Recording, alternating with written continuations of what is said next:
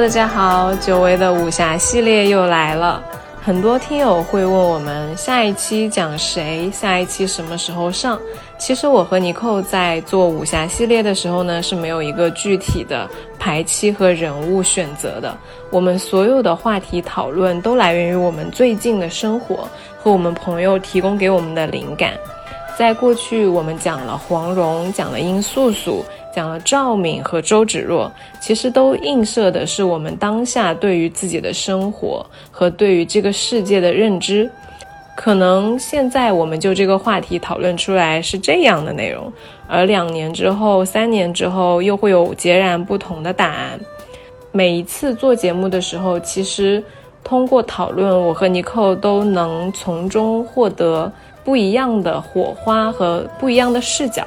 也希望这样的讨论可以给到大家一些启发，而不是一个确定的答案。这一期的话题，我们讨论的是人为什么会爱上另外一个人？情真的是不知所起，一往而深吗？以及人在陷入爱情之后，一定会飞蛾扑火吗？我相信这样的问题，一千个人有一千个答案。也希望我们接下来。的讨论和思考，可以给你带来更多的灵感，也欢迎你来留言，写出你对这个问题的看法，希望可以在评论区看到你们。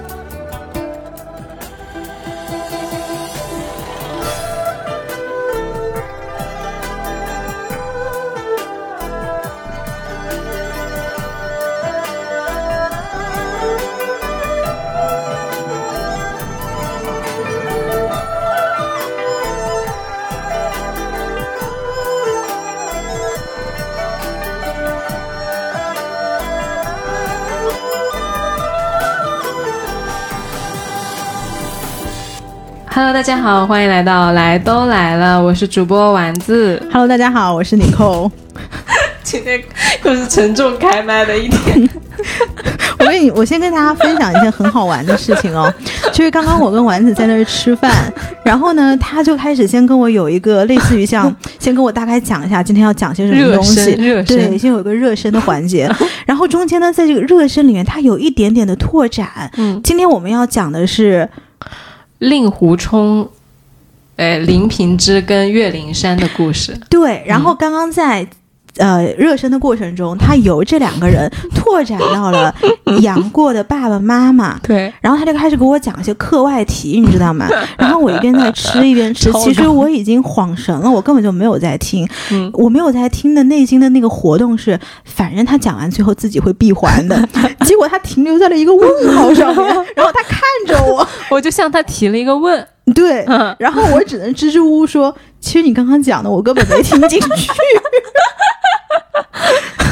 我真的内心觉得你自己会把这段话闭环的，我根本就不想听。尼克说，当丸子在讲武侠的时候，我就是个背景板加 BGM。对对对，来吧。所以今天我们要讲什么？今天我们要讲一个非常极端的故事。我可以先问你一个问题啊，就像赵敏那期一样，如果你嫁给了你深爱的人，你们结成了夫妻。你们谈恋爱的时候呢，两个人感情还挺好的，但是你一跟他结婚，他性情就大变，对你特别冷淡，嗯，而且没有性生活。然后你发现呢，后来你发现他娶你其实是因为你们的家族势力和恩怨纠葛，在你们吵架的时候一时激愤，把你给杀了。他娶我是因为我们的家族恩怨，对，你们家跟他们家的恩怨。啊啊，嗯，是有恩是不是？有怨，有怨他还娶我。他迫于压力，他要求生，就可能如果他不娶你，你爸就会把他杀了，大概这种程度。啊啊啊！然后完了之后呢，他后来因为你们俩就是吵架，因为一些事情的分歧，他把你杀了，激情杀人。嗯，他杀了你，临死之前呢，爱你的人，嗯，跑过来把你抱在了怀里，你有三分钟留遗言的机会，你会跟爱你的人留下什么遗言？我死了之后，记得给我烧很多钱。我要一个有泳池的大别墅，跟一群会跳脱衣舞的男子。怎么了？对对对，优秀优秀优秀，对，说的特别好。他这个东西其实是我想讲的，是今天一个几个人物之间的纠葛。嗯，我们好带着尼寇的回答，我们来讲今天的故事。今天的故事呢是讲一个在爱情里面迷失自我的悲剧。因为上一期我们第八十一期的时候就播出了之后呢，讨论了欲望都市和女性的情感啊，在恋爱中不能丢带不能丢掉自我呀啥的。讲完之后，其实有特别多的听友。来给我私信和留言，就是那期节目的反响，就是比以往每一期都要更多一些。他们会讲一些自己的故事，说他们听到了呃曾经的自己。我觉得是那一期的反馈非常的激烈，就是我们收到的所有的东西，包括还有人给我们写邮件，对，他是有很浓烈的情绪在里面的。是，就是因为他们看到了曾经的自己，所以在想说，其实。这个是每一个人可能在过去都经历过的样子，而今天呢，我们要讲的这个故事就是上一期的加强和极致版，也就是武侠版。就当你真的去沉迷在另外一个人身上，当你去对另外一个人进行牺牲和奉献的时候，能达到一个多么疯狂的状态。嗯嗯，今天讲的是《笑傲江湖》。而在我们讲之前，可能如果大家没有看过那段故事的话，你是绝对不会想到岳灵珊在她被她的丈夫林平之杀死之后，给令狐冲留下了什么样的遗言呢。嗯，对。然后呢，提到《笑傲江湖》呢，大家就有一个天问，就是令狐冲他到底是喜欢小师妹还是喜欢任盈盈？你知道任盈盈是谁吗？许晴。对是吧？对对对对对对，优秀优秀。对这个我看过，我外公外婆以前看我搂过两眼。对，然后很多人就跟我说，我问过很多朋友，他们都觉得令狐冲是不喜欢任盈盈的，他们觉得令狐冲就是至始至终特别爱小师妹。嗯，啊，其实我刚开始在呃准备这期节目的时候，我是很想给大家讲一下，就是令狐冲和任盈盈之间的感情的，但讲着讲着呢。我觉得，哎呀，这个灵魂伴侣之间的惺惺相惜太平淡了。嗯，谁要看《Peace and Love》的岁月静好呢？嗯，当然是要看相爱相杀了。嗯，当然是要听有多痛、有多虐，到死都不放手的那种刻骨铭心的执念和冲突和挣挣扎和爆炸了。你看，你这种就是最容易在感情里受伤的人，真的，真的刺激啊！对。刺激是刺激啊，在痛苦里面寻找存在啊，对，嗯，所以呢，就是想给大家讲一个，就是人生凝固在还没有享受性生活，就死在了爱人的剑下的一个惨烈的，差不多结婚了吗？没有性生活，因为她老公在她结婚之前自宫了啊，对，她这还嫁给他？她不知道，我操，哎，女主播爆粗口。这男的不是有病？这不这这么这叫什么？那三幺五要举报的这种人要退货啊！他要练一个武功，那个武功欲练此功，必先自宫。嗯，好吧，好吧，就古人嘛，谁能理解呢？对 对对对，嗯。所以越是而越是这种在。冲突极致的冲突就是生死面前，你就越能读出这些人性里面很深的东西。嗯，而金庸他的那个原著是著作是修改过很多次的，所以其实你是可以去信任他对于人性刻画的深度，那些大场面他是不会乱写的，值得你去揣摩和研究的。在这个基础上呢，我就把那个岳灵珊死之前的那个片段。完蛋了！我觉得我这期会跟张翠山、岳灵珊是张翠山呢，还是岳灵珊呢？嗯，完，我已经看到那个迹象了。为什么？对，唉，给自己找不痛快。嗯，就是。所以，我们今天换一个角度来讲《笑傲江湖》，我们不讲说啊令狐冲到底爱谁，我们来讲一下小师妹岳灵珊的视角，她是怎么样去用生命去暖她的丈夫林平之，但是被一林平之呢一剑结束了自己生命的这个东西，我当时看的时候真的看懵了，嗯，你就整不会了，那为啥就是怎么会那样执着的陷在一个爱情里面呢？嗯，我们先讲岳灵珊是谁。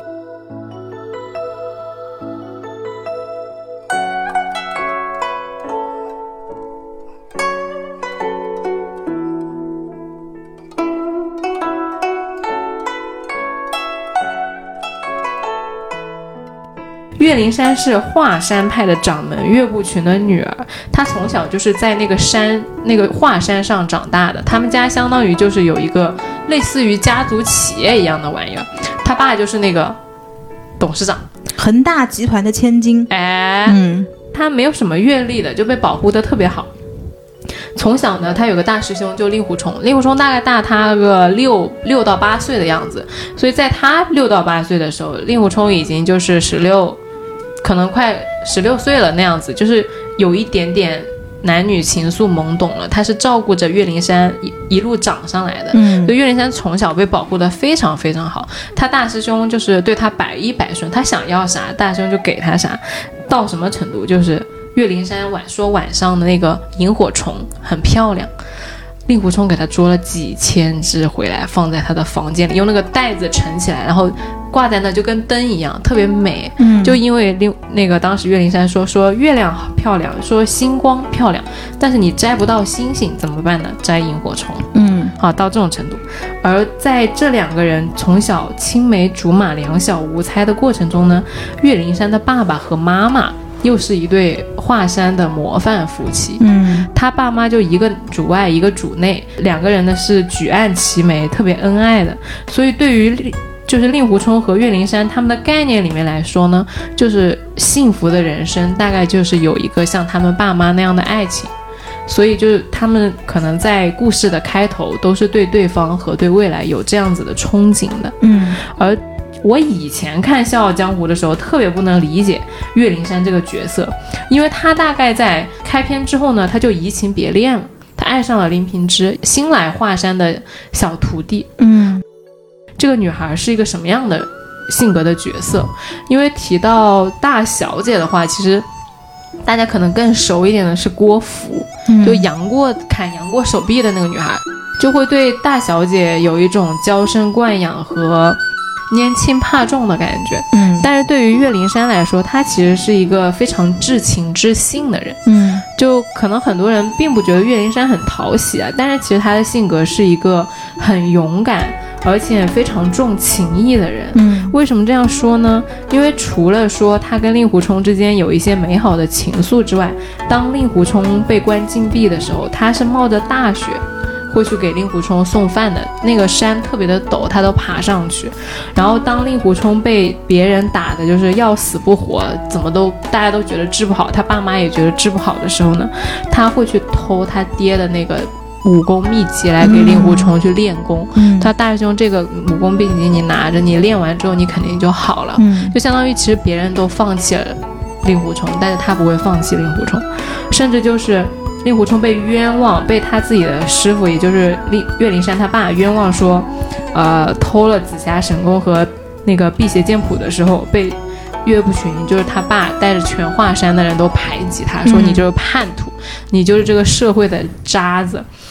但是岳灵珊还是没有对他冷眼相待，还是在别人来找他麻烦的时候给他就是放风说：“大师兄，你快跑吧，有人来找你麻烦了。”就这样一个女孩子，其实是非常的，就不是那种势利和人云亦云的人。嗯她是有自己的主见和一套坚持的东西的，她也不会拿你是呃一个处在说落魄的环境里，我就看不清你啊，或者说你你今天做了一些呃别人冤枉你的事情，但是他不会。就很轻易的觉得你说啊你就不对啊什么的，他所以我就觉得他其实对令狐冲的感情是很深的，嗯而虽然说他后来移情别恋了，但是作为大师兄这个角色来说，因为你不是说不没有爱情了，你就没有情了呀，对吧？嗯嗯，他他是有那个情分在的，所以大家一直觉得说啊、岳灵珊这个女孩大家不喜欢啥，我反而觉得她是一个至情至性的人。所以呢，就在这个样这样的一个开场开始呢，他之后爱上了林平之，我就觉得他的那个悲剧就开始了。在在他爱上林平之之前呢，他都是一个无忧无虑的大小姐，嗯但是在爱上林平之之后呢，你那个恋爱情的苦酒就开始了。嗯我们讲他为什么会爱上林平之呢？就可能对于那种偶像剧作品来说啊，青梅竹马都是走不到最后的，就一定会有一个人来横插一杠，你就会发现，哎、我以前喜欢的那个感觉其实不是爱情，那只是一种懵懂的青春的荷尔蒙的悸动。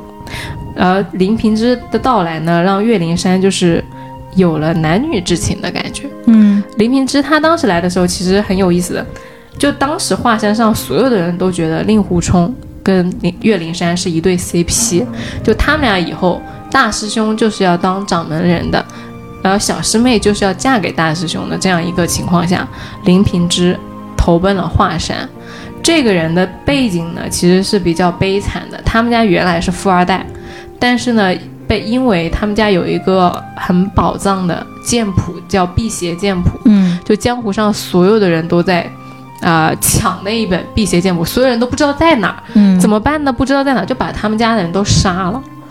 而林平之的父母是被灭门了的，林家被灭门了，只有他一个人逃出来了。哦，所以林平之他那个当时身负非常大的血海深仇，嗯在在他的那个父母被灭门之前呢，他其实跟岳灵珊很像的，就是无忧无虑的，然后是一个公子哥，然后呃受过传统的良好的教育，但直到他父母被虐杀的那一刻，他就觉得我不能这样下去了，我要嗯。变得强大起来，我要去报复那些嗯。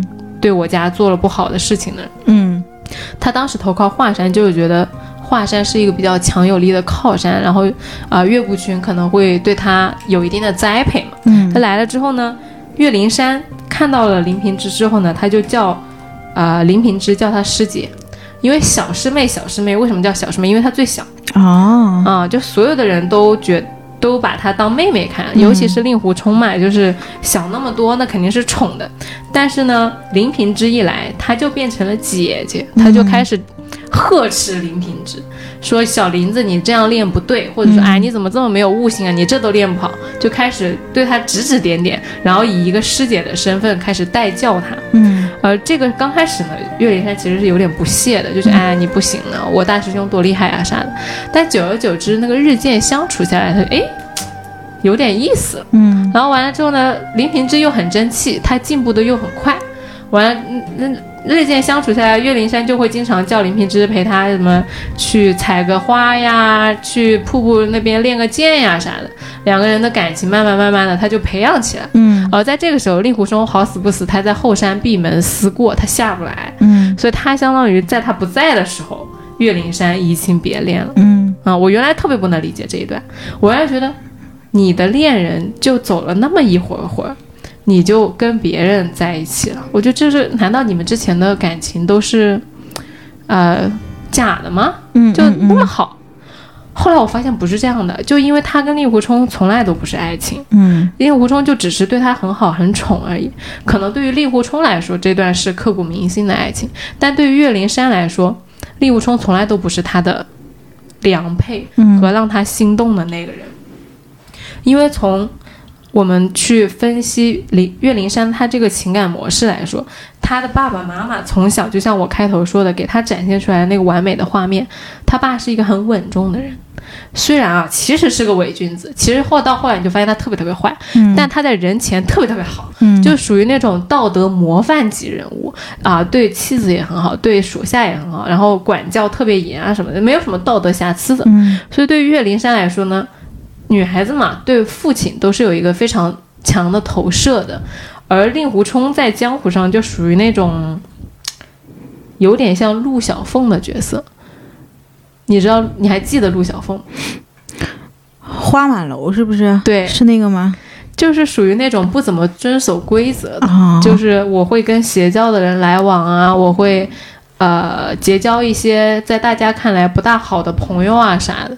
但这个事情对于岳灵珊来说，她其实是不大能接受的。嗯就岳灵珊，她就是一个很传统的大小姐，所以对于她来说，她稳定的、美好的、向往的生活，就是一个跟他爸那样的人。嗯嗯嗯，所以林平之刚好符合了他对对呀、那他移情别恋很正常啊。对，但我以前不知道这个事情，我这次读完之后，我就发现，其实他喜欢林平之是非常合理的一件事情，嗯因为林平之的那个形象就是满足了他对于一个理想的爱情的向往，嗯他就觉得那个事儿就应该是那样的。嗯，而且我相信，如果林平之是这样的身份进入到他们家，在他们的关系里面，他应该是对岳灵珊是比较顺从的。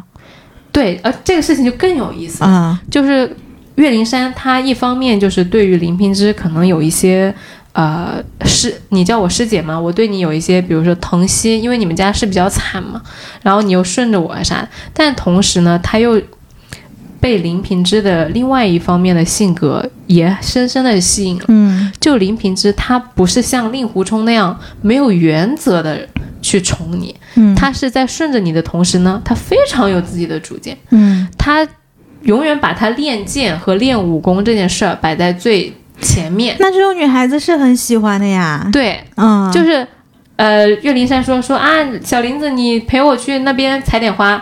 那个林林林平之说哦不行，我剑没有练完，你自个儿去吧。对呀，嗯这个就属于线收一收放一放，收一收放一放，这个女孩子是很喜欢的呀。是很喜欢的呀而且是不是外表又是谦谦公子的那个样子，对呀、风度翩翩的，是很喜欢的。那是很喜欢的。而且那个时候我就记得有一个片段特别深的印象，就是呃，岳灵珊说她在下很大很大的雪，看到两个雪人，其实那个雪人就是令狐冲，嗯就那个雪太大了，他们当时动不了，就只能那个雪就落下来了。所以当时岳灵珊跟林平之同时出现在几个雪人的面前的时候，岳灵珊就说：“他啊，他这里有几个雪人，我们在这里多玩一下好不好？”嗯然后那个时候林平之说：“哦，不行，说我们要去找师傅跟师母。”嗯就找你爹妈。完了之后，岳灵珊说：“我们爹妈就是两个掌门人加上掌门人夫人，又不会被人欺负，你那么着急去找他们干嘛呢对，？”然后他反正林平之的意思就是：“哎呀，你玩又不重要的了，你先把你爹妈找到，然后我们再玩不就行了吗？”然后。岳灵珊作为一个女孩子，她就被说服了。她说：“哦，好吧。”她说：“那等我们找到之后呢，你要陪我堆两个这么好玩的雪人，这么好看的雪人。嗯林平之他就说：“嗯，好的。”嗯他就说完了。嗯这个时候，令狐冲他作为那个雪人，他在旁边听得一清二楚，他就心里想，他说：“哦，他说我以为林师弟会说，那自然是要堆两个像你一样好看的雪人啦，嗯或者说那自然还是你好看啊，或者他会去哄他，就令狐冲会以为说林平之也会像他那样哄他，哎，他结果发现林平之只是很很冷淡的回了他一句，嗯，那是自然。”没了，令狐冲不懂女生，令狐冲不行，没有人喜欢真痞子的，喜欢的都是那种绅士的油腻，真的 对，没有人喜欢真痞子的，大家不要误会。然后完了之后呢，令狐冲还想说，哎呀，他说要是小师妹让让我陪她堆雪人，我有天大的事情，我也要先陪她堆雪人。有什么事情比逗小师妹开心更重要呢？你看，这注定是要输了的。对，我觉得男人就是我我的视角啊，如果嗯男人什么东西都把我放在第一位，我会觉得他很没魅力的。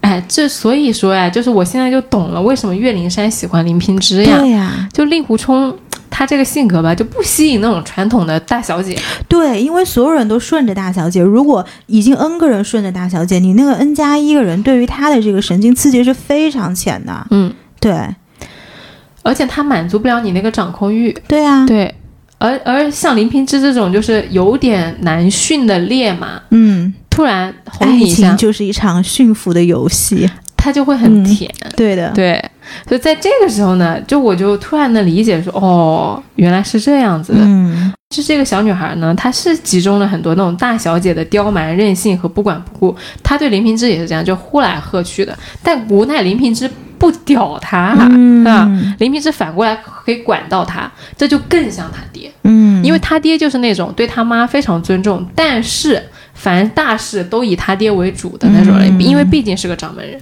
对。所以里里外外都拿捏的死死的。对，其实小师妹是有服他的地方的。是的，嗯，就女小师妹吧，她既喜欢那种对她好的，同时呢又要让她去有那个崇拜的感觉的，要相互拿捏。对。嗯。而他对令狐冲从来都没有尊重，嗯。令狐冲他自己都说过，他说，呃，他说我知道，其实，呃，小师妹是不会喜欢我的，因为她从来都对我没有尊重，她就喜欢像林那个林平之师弟那样的人。对，嗯，嗯当岳灵珊她动了这样的感情的时候，我们先去观察一下林平之是一个怎样的人。就像我们刚刚说的，林平之他虽然是一个以师弟的身份入门的，嗯但是他非常的有主见，他的明确目标就是练功是最重要的，没有什么事情比练功和让他爬那个 social ladder，就是去讨得上师傅的欢心和嗯获得更高的地位更重要嘛。嗯所以说，他其实对于岳灵珊的这个喜欢也好呀，或者说爱慕也好，你说有多少精力分给他是很难讲的，甚至就是他为了得到岳不群的那个武功，他去跟岳灵珊在一起，这个中间有多少利益，有多少真情，嗯嗯。其实是非常难说的。嗯。而当这个悲剧人物呢，你的心里面没有太多的空间去容纳爱，而心里面所有的感情都是恨和功利和，啊、我要变得更仇强。恨，对的。嗯。这个时候呢，就是你们两个人的那个供需就不大匹配了。呃，但是我不是说就是谴责林平之啊，因为林平之是一个非常可悲的人。嗯就他从小鲜衣怒马的一个美少年，原来有多好呢？就是他沦落到乡下的时候，要去很饿很饿，没有钱，而且他还怕别人发现他追杀他。嗯他看到那个农妇家有一只鸡，他都不敢去偷，因为他他就想起他爸教育他的话，就是所有的那个十恶不赦的人，都是从一点一点的犯罪开始的。嗯，你今天偷一把米，明天偷一只鸡，你以后就会去偷千万两白银。嗯所以对于他来说，他的家教又很严格，他也去遵从那样一套家教的话，他很难去认同自己去做一些违背他道义的事情。嗯，还没适应心理，对，嗯那个时候其实就是一个非常贵公子和非常有骨气和傲气的一个人，嗯而到最后，林平之变成一个非常非常不堪和非常非常龌龊的人。嗯这个转变其实就是悲剧本身，就是大家常说的把美好的东西撕碎了给人看。林平之就是一个被现实和被仇恨撕碎了的人。嗯嗯，就他上了华山之后，是之后还发生过什么事情？是不是就让他一层一层的被扒开了？对的对，就他父母被杀了之后，他后来发现，其实他最尊重的师傅就是岳灵珊他爹嘛，岳不群，其实是偷了他们家那个辟邪剑谱的。啊，对，的，我靠，难怪小师妹最后下场这么惨。对，就他就会发现，其实你们岳家是我们是灭他们林家最讨最仇恨的那个人，对，就死对头。嗯，嗯，那我觉得杀了小师妹情有可原，是呀，嗯就所以他是个很悲剧的人，就是我可以理解他所有的行为，对就他不是一个恶人，对，他是一个可怜人。但是我们讲到现在，你会发现岳灵珊跟林平之有多配，就是他们两个人就是出身差不多，嗯价值观也差不多。相比之下，令狐冲有一个很好玩的细节，就是他饿了，林平之不是饿了不不愿意去偷鸡吗？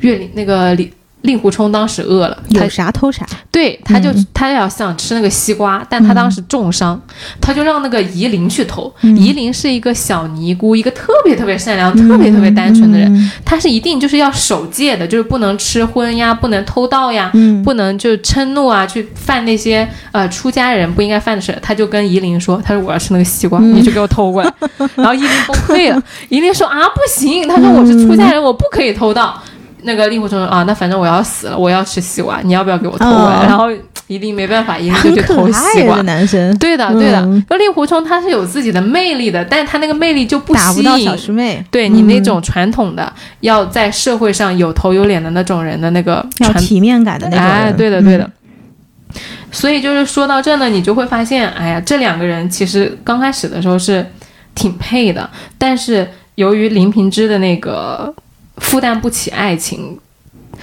就导致这个事情呢，他开始走歪了。嗯嗯，其实我看到这里的时候呢，我就觉得林平之其实跟很多人很像的，就是你在这个社会里面，你的心被一些填满了，教教条和那些所谓的你你以为是对的事情填满了，然后你以为是重要的事情，你觉得在你饿的时候去偷一只鸡是不是重要的一件事情？你的、嗯比如说你的那个家族不幸啊、家道中落了，你去光复你们的家族是不是一件重要的事情？嗯或者说你平民出身，你觉得社会地位是不是一件重要的事情？变大变强是不是一件重要的事情？嗯而当你把这些事情作为你的目标，然后你物化你自己去获得这些东西的时候，嗯你的心里没有爱的时候，那个感觉，其实我觉得跟林平之是很像的。嗯嗯，好，这是我们铺垫讲的差不多了，就这三个人，大概你就知道是什么样的三个人。嗯然后跟你讲岳灵珊之死，嗯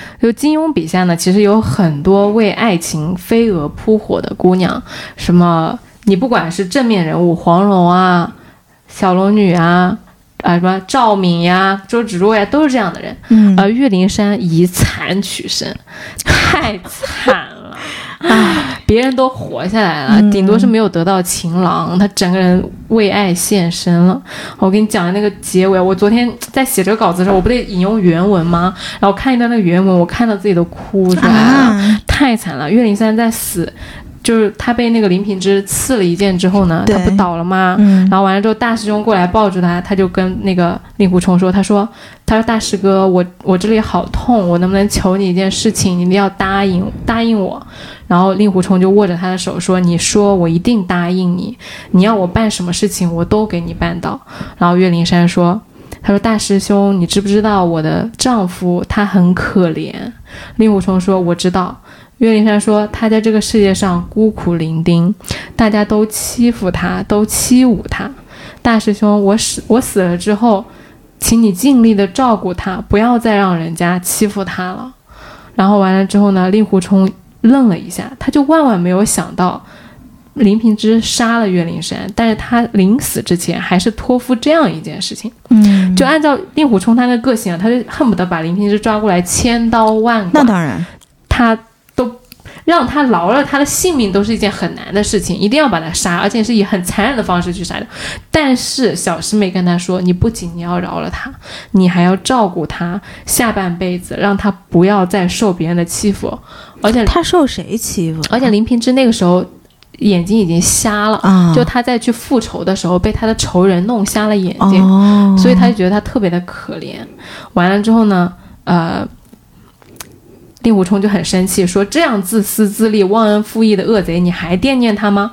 岳灵珊说：“他他不是存心杀我的，他只不过是他只不过是一时失手罢了。”他说：“大师兄，我求求你，我求求你照顾他吧。”然后月光洒在他的脸上，小师妹的目光已经开始散乱无神了。嗯一段一对眸子浑然不如平时的清澈和灵动，雪白的腮上呢溅着几点鲜血，脸上全部都是恳求的神色。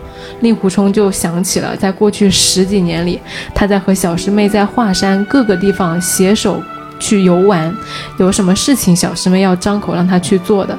他脸上已经也曾经露出过这样恳求的神色，而不论这件事情多么难，多么的违背令狐冲自己的心愿，但是从来没有一次令狐冲拒绝过他。嗯，而此刻，令狐冲看到他脸上有那么多恳求和哀伤，就是明知道自己马上就要死了，也没有什么机会再向令狐冲要求什么了。嗯这最后最后也是最迫切的一次恳求，然后刹那间，令狐冲的胸中热血就涌上来了。他知道，他如果一旦答应他，以后一定会受累无穷，而且会做自己很多很不愿意做的事情。嗯，但是他眼看岳灵珊这个哀求的神色，他就跟他说：“他说是我答应你，你放心吧。”岳灵珊就紧紧地抓着令狐冲的手说：“大师兄，谢谢你。”他说：“我这可放心了。”然后就眼中突然焕发出神采，嘴边露出微笑，心满意足的样子。令狐冲心想说：“能看到他这样的开心，无论多大的艰难困苦，也是值得为他受的。”然后岳灵珊轻轻地唱起了福建的山歌，歌声是越来越低，渐渐松开了抓住令狐冲的手。令狐冲心中一沉，感觉整个世界突然都死了，嗯想要放声大哭，但是又哭不出来。他伸出双手将岳灵珊的身子抱了起来，轻轻地说：“小师妹，小师妹，你别怕，我抱你到你妈妈那里去，没有人再敢欺负你了。”就这么一段。其实怎么讲呢？就是一开始你跟我讲岳灵珊是这样的，我是非常不能理解的。但是当你讲完所有的东西，我 somehow 是可以理解他的，嗯因为你知道很多，因为他这种出生也好，或者是他的家庭背景也好，他这一辈子是没有经过什么大风大浪的。所以，因为当你刚刚在讲到说令狐冲非常落魄的时候，所有人都不愿意搭理他，然后只有岳灵珊一个人去帮他送饭也好，或者是去探望他也好，嗯，就我觉得这个女孩儿她的圣母心来源于她被别人需要，嗯，所以当她跟那个叫什么林平之，啊，当他跟林平之就是一开始遇见的时候，其实林平之我相信在相处过程中，因为他这种落魄的。背景，所以当他们结合的时候，岳灵珊一定是觉得自己是非常非常被需需要的，是的，所以这种感觉其实是非常让他觉得很满足的，嗯，然后才激活了他的那种圣母心，哪怕到最后一刻，他也要证明自己的这种被需要的感觉，然后也同时给自己就是不愿意承认自己这一辈子走错了一条路。是的，嗯，就我其实不懂的点呢，在于他，我觉得你可以爱一个人，你也可以爱一个。不爱你的人，你可以爱一个坏人，你可以爱一个大家都反对的人，但是你为什么可以在爱情里面这么这么的执着，以至于他把你杀了，你竟然还是想那个心思还在他身上？就对于我当代的人来说，我是很难理解这件事情的。所以这件事情我想了很久，就是为什么？然后我去听友群里面啊，去那个。各个微博呀、极客里面就去问我说：“你们有没有人能理解这件事情？”然后有一些听友就给我回嘛，啊，八十八群的小黑说说岳灵珊在爱情里面是彻底迷失自我的，但是他殉葬了他自己认知范围内的爱情，其实对他来说也是一种解脱和完满。然后还有一个二十九群有一个很长很长的发言，但他他就分析，然后分析我就看到一个点，我就特别搞笑。他说岳灵珊是没有走进林平之的心里的，但是这不怪岳灵珊，因为没有任何人想到他谈恋爱的时候会谈一个毁天灭地的恋爱。嗯，就他这个恋爱，我觉得他说真太好了，就毁天灭地的恋爱。就为什么会有人甜甜的恋爱不香吗？你侬我侬的感情不好吗？你怎么会？去谈一个毁天灭地的恋爱呢？而且，如果说就像我们之前讨论过的，爱你，当你爱上一个人的时候，你是没有办法的。那个人不管做什么，你都是仍然会那样的对他有那样浓烈的感情。所以，如果说爱一个人的时候是冲昏头脑的，是丧失理智的，是对方做什么你都没有办法的时候，上头呀！哎，对，就当当如果是这样的，这是爱吗？就这种上头是爱嘛？甚至就很多人会觉得说，如果你能保持理智，你还能保持你稳定的评价体系，很多人就觉得说，那你是不够爱，那你是没有 fall in love。但我会觉得说，如果这是爱的话，这和抽盲盒有什么区别？我觉得是这样，就是对于很多。嗯，对于很多人来说，你刚刚讲的甜甜的恋爱，或者是你侬我侬的恋爱，可能是一种很好的恋爱。可是对于这种大小姐来说，她从小到大的生长环境。他日常接触到的就是甜甜的，你侬我侬的，所有人都依着他，顺着他，就是这种正向的情绪，其实给不到他很大的刺激。这就是为什么令狐冲哄他，然后他也觉得这个东西没有办法给他带来情绪刺激点。当有一个人是用这种很黑暗的方式，像一个黑洞一样的在后面抓住了他，我觉得他其实是爱上了有如此大情绪波动的自己，是他爱上的是这个感觉。就这个感觉让他觉得，可能从小到大从来没有体验过，就是英文里讲的 tough love 嘛。就有的人他爱的可能是光明的，有的人爱的是那种很很很黑暗的东西。我我其实是可以理解他，但是我不知道，因为我也不是很了解这个故事的完整的一个，就是一个的，就是这个整个立体的一个事情。嗯，我想想要怎么说啊，这事情。我真的非常非常理解他，但是我不知道我这理解是从哪儿来的。就我跟你说，我的困惑的点就是我的视我在我的视角里面，我就会觉得说，哎，那就是你不管你爱的人是光明也好，是黑暗也好，但是一旦当你就是掉进去 fall in love 之后，是不是没办法，就整个人就就没办法了？你像黄蓉，当时她爱上郭靖的时候，郭靖说啊，我要去跟华珍在一起了，完了之后黄蓉就。她都不敢跟郭靖说你不要去，她只能在梦里说：“靖哥哥，你不要走，我不想离开你。”嗯嗯，就当当一个黄蓉这样的人，她爱上郭靖的时候，她都变成了一个如此卑微、如此小心翼翼的女孩子的时候，我就在想说，那那这个爱其实。这种所谓的爱其实是非常危险的，因为你都不知道你会抽到什么样的人，你跟抽盲盒一样，你抽到了郭靖，好平安；你抽到了杨康，也就是杨过他爸，完蛋寡妇；你要是抽到了林平之，完蛋，你不仅死特了，你都你都不能当寡妇，你就没有性生活，而且还要毁灭。对，就是这种不是傻眼了吗？就我就会觉得说，如果这叫爱的话。那这种东西并不是一个纯美好的东西，嗯因为我们大家都在歌颂爱情，都在向往爱情，都在说我好想要爱情，但是其实这个东西它可能是野蛮的，可能是毁灭的，可能是痛苦的，嗯嗯是占有你的，而你是不能阻挡这个东西向你。就是砸过来的，当它砸到你的时候，你是什么都没有办法的。嗯啊，所以，所以我这个困惑的点就在这儿。我大家都说说爱是飞蛾扑火，是愿赌服输，是情不知所起而一往情深。而这个东西，这个游戏，我觉得真的不是所有人都能玩的，因为你去抽那个盲盒的时候，你的手都要抖啊。你说你要是抽到了郭靖算了，你要抽到了杨康跟林明之，那不是死他了吗？我觉得，所以为什么人家说爱情是勇敢者的游戏啊？嗯这个就是为什么其实现代，我首先我同意你刚刚讲的说法，就是当你 fully fall in love 的时候，是一件很危险的事情，因为你没有办法控制对面的那个人是什么样的人，对而你把自己完全就是给出去了，至于他给你什么样的回复，这是你无法控制的。所以这就是为什么你看现在很多人觉得我不敢谈恋爱，或者是我一直逃避自己去 fall in love，就是的确是你说的这样，它就是一个很危险的一件事情。但是，我觉得人随着他的成长，应该能够有一个判断，嗯就是说我接触的这个人到底是什么样的人。嗯，我觉得随着每个人的成长，就是你应该搞得清楚，你身边的这个人是个好人还是坏人，就是千万不要选择性的把眼睛闭起来。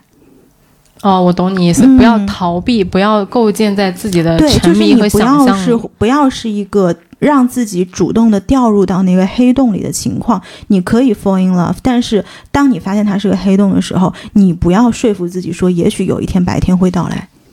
嗯嗯，要真的去看到你喜欢的人到底是个啥样的人，他可能，而而且甚至有可能，我们都说嘛，喜欢一个人其实是他是，你对他是有很多投射和幻想的。嗯但是比如说，呃，岳灵珊他喜欢林平之，他在林平之身上，他就是投射了很多他父亲和他对于美好的爱情的样子。嗯，但你看林平之其实跟你爸啊，当然了，跟你以为的爸其实是不一样的呀。嗯，当他跟你真爸真的是一样，对，但是你你既既然你误判了你爸，你以为你爸是一个道德很高尚的人，嗯但你去看你丈夫，他不是一个能对你、对丈夫、对妻子很好、对家庭负责的人，他一心只有复仇，他一心只有武功。对，你所以不要当他蒙蔽你自己啦他心里没有你的时候，难道你不知道他心里没有你吗？他拒绝看见这件事情，对呀、嗯有的时候两个人的关系，他可能就是快餐，你非要人给你炖一佛跳墙出来，这能炖出来吗？是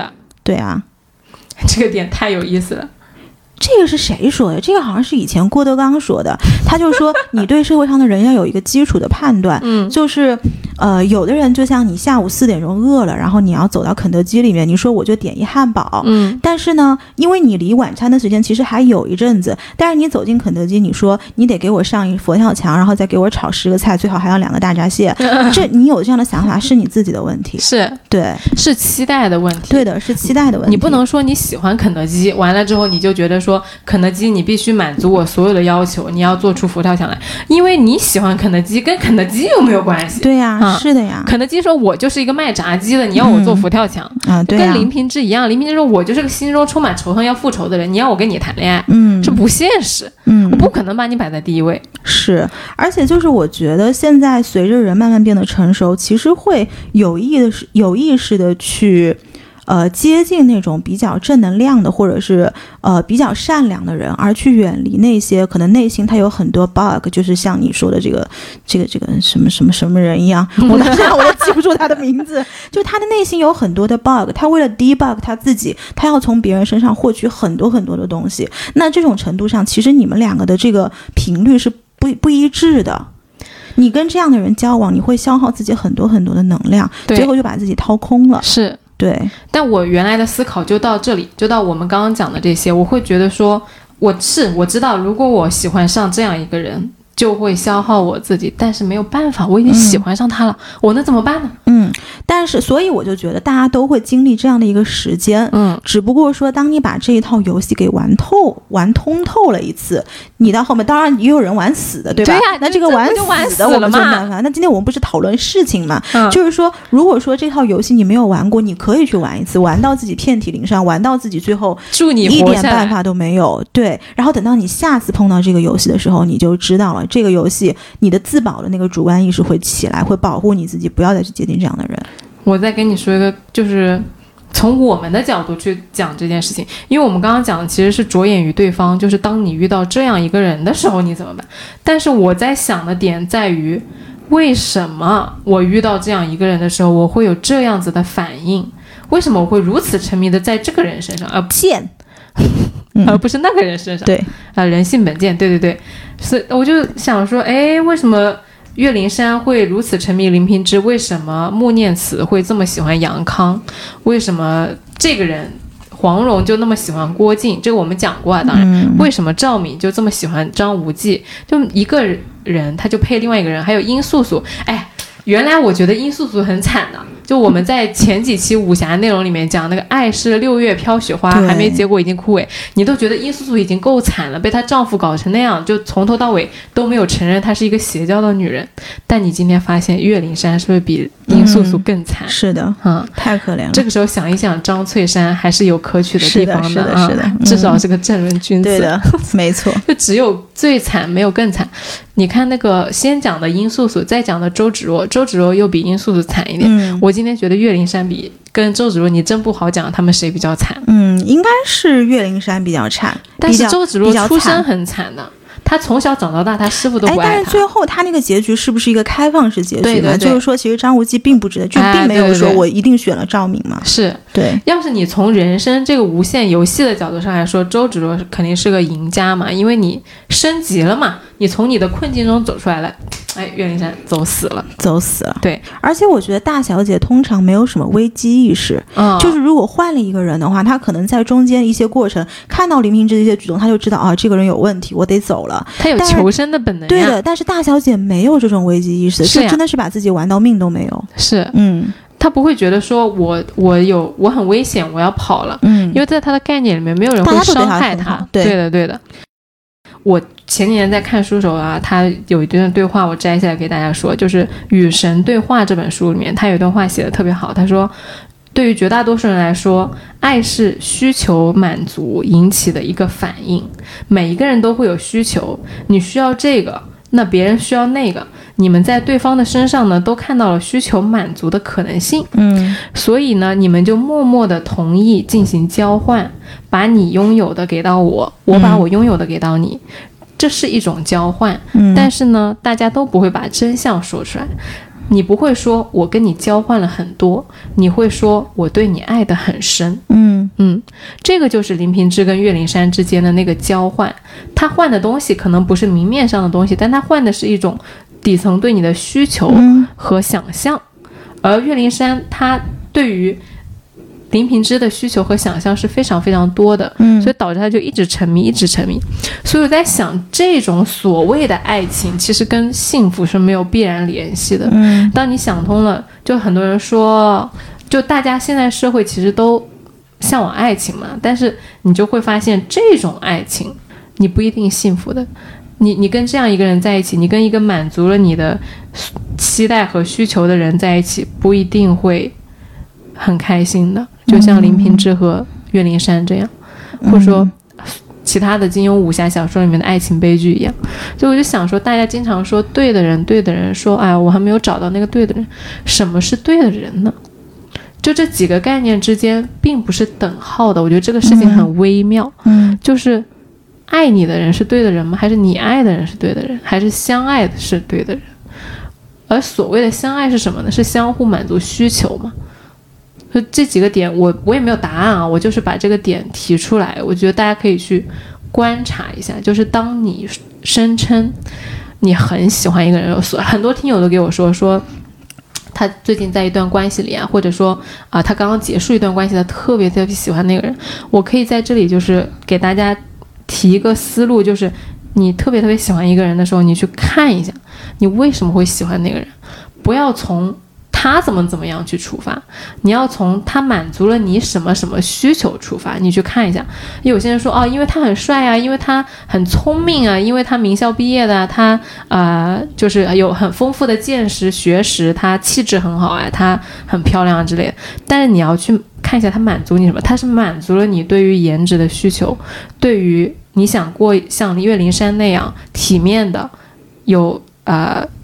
传统的啊，大小姐的生活的需求，还是他满足了你其他某一方面的需求，导致你整个人现在沉迷在他的身上。嗯，就你掉进去的时候，其实你是不知道的。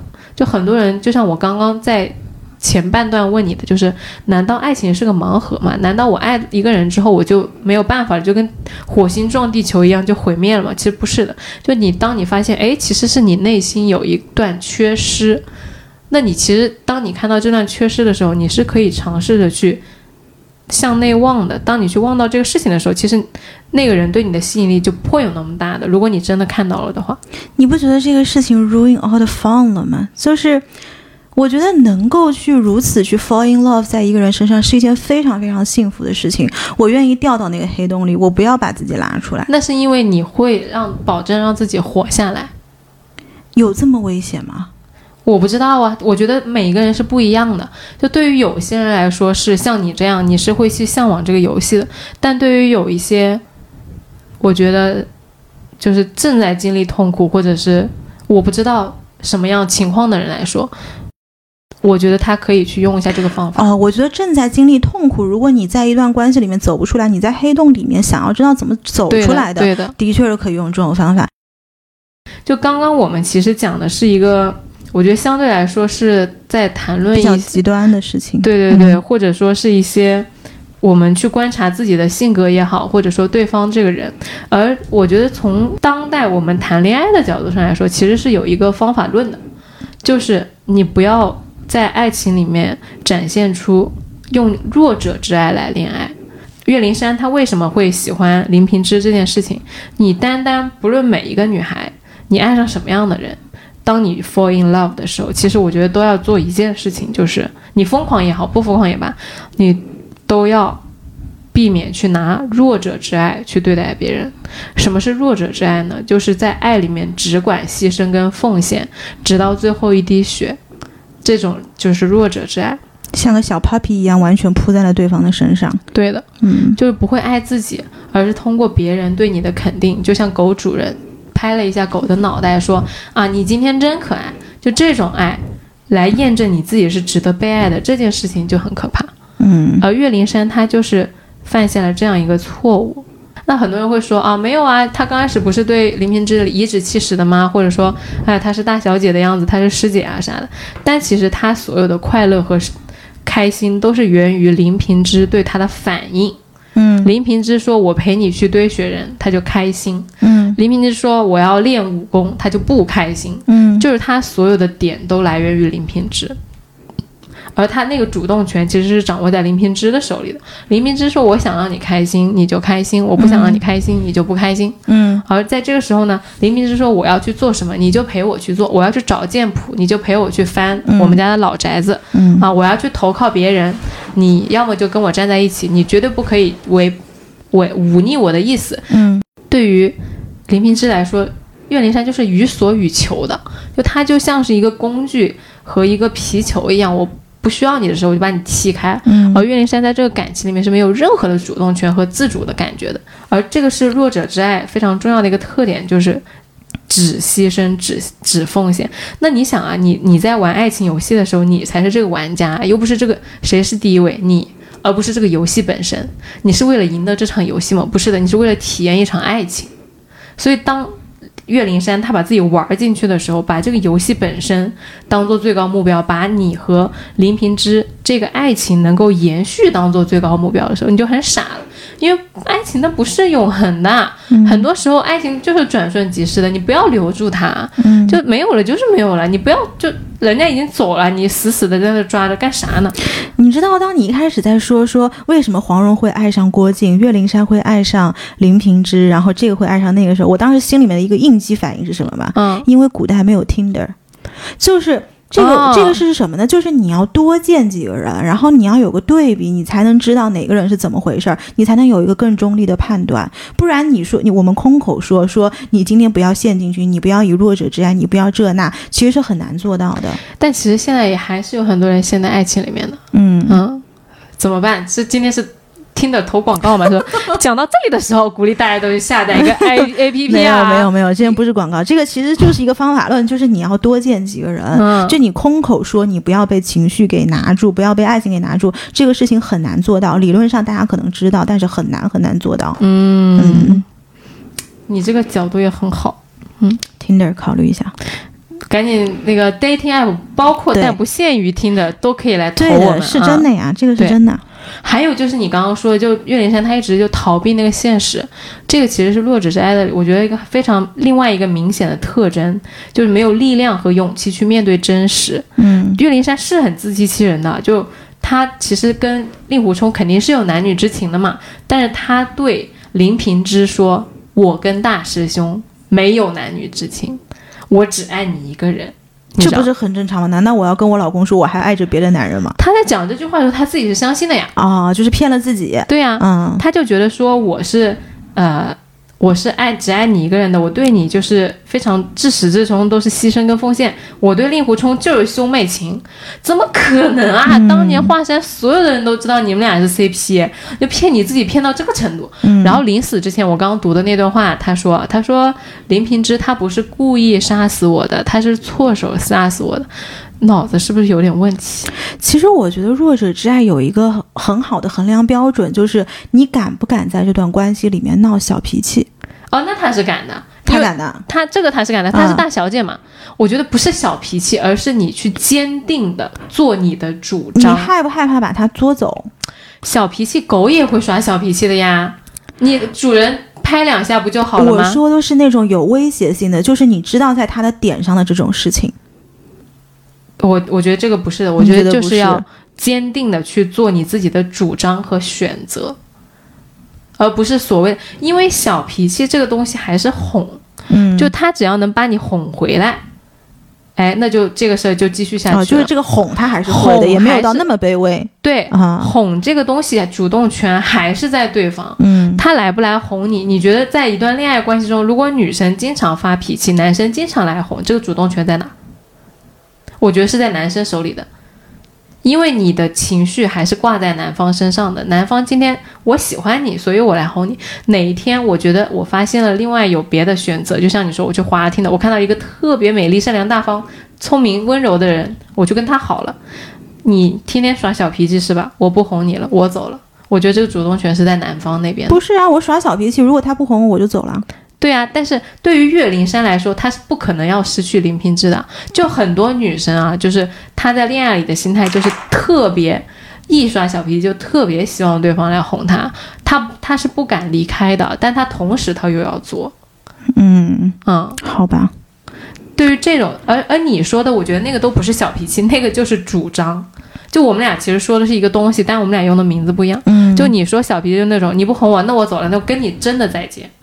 对呀，嗯，所以我觉得这个事情的主动权是在女方身上的。但很多人的小脾气是不会，就是他发完脾气之后，他就对着那个手机说：“哎呀，你怎么还不来哄我？你怎么还不来哄我？”是这样子啊。我觉得说，那你都没有办法承认你就是爱上了一个傻逼，你还要觉得你老公杀了你是他，啊吧，误杀的。嗯，哇，那个剑朝你刺过来的时候，你不知道他是。误杀的还是这就是也给自己这辈子画下了一个完美的句号啊！对呀，不然你不就成了一个，就是把我这一辈子所有的就是否定掉了，就是我自己 I'm such a joke，就是这种啊！原来到了最后一步，我我我居然找跟一个这样的人在一起了，而且我要在其实我跟他有一点感情的人面前承认这件事情。但是就正是恰恰是因为你从来都没有力量和勇气去面对这件事情，导致你到死都。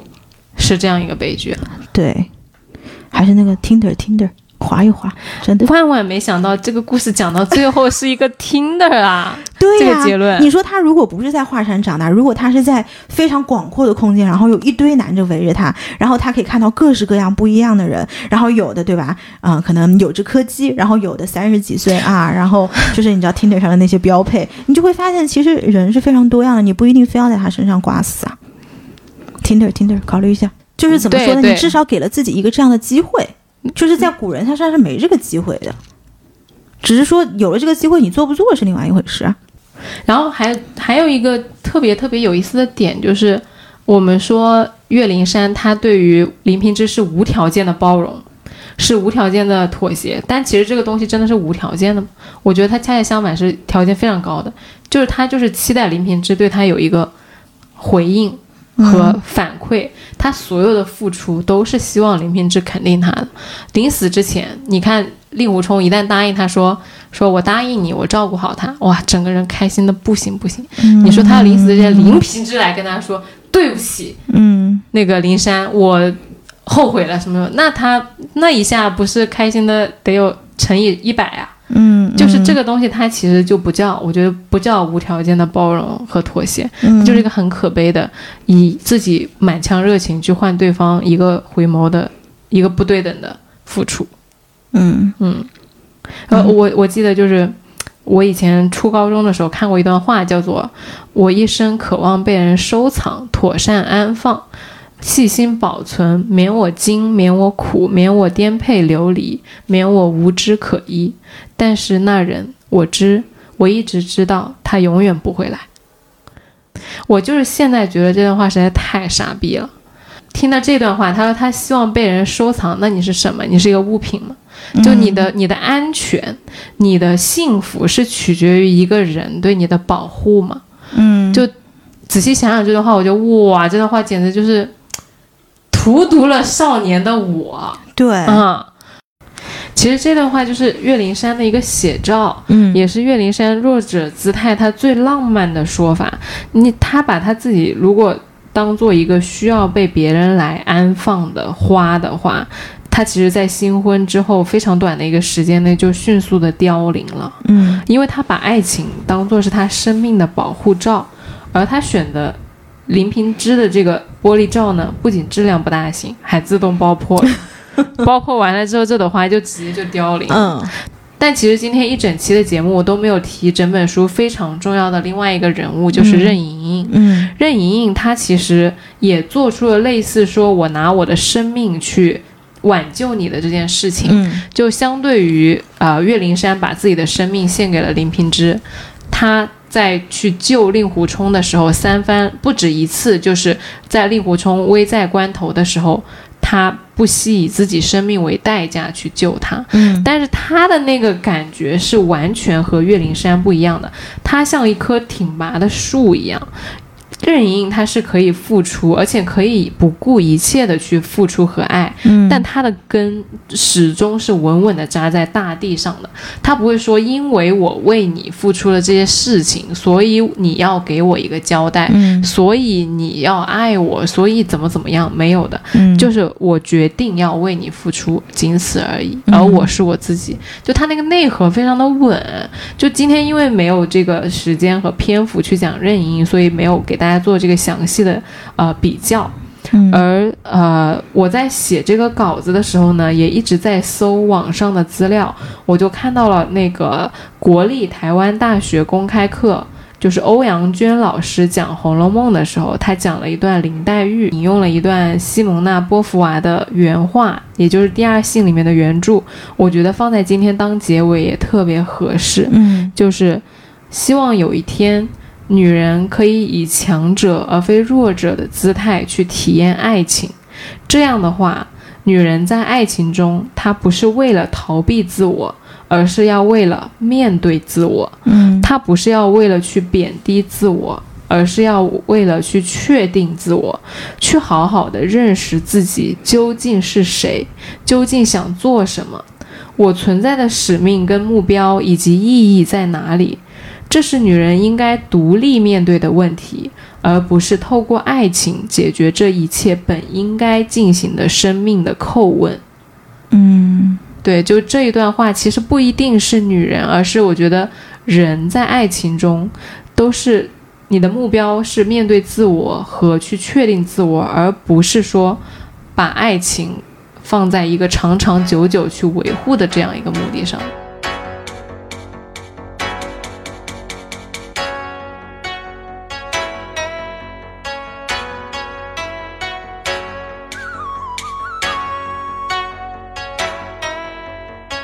天就到这结束吧，然后还是欢迎大家每周收听来都来了，并且在喜马拉雅、小宇宙 APP、网易云音乐、荔枝 FM 等各大平台来给我们留言。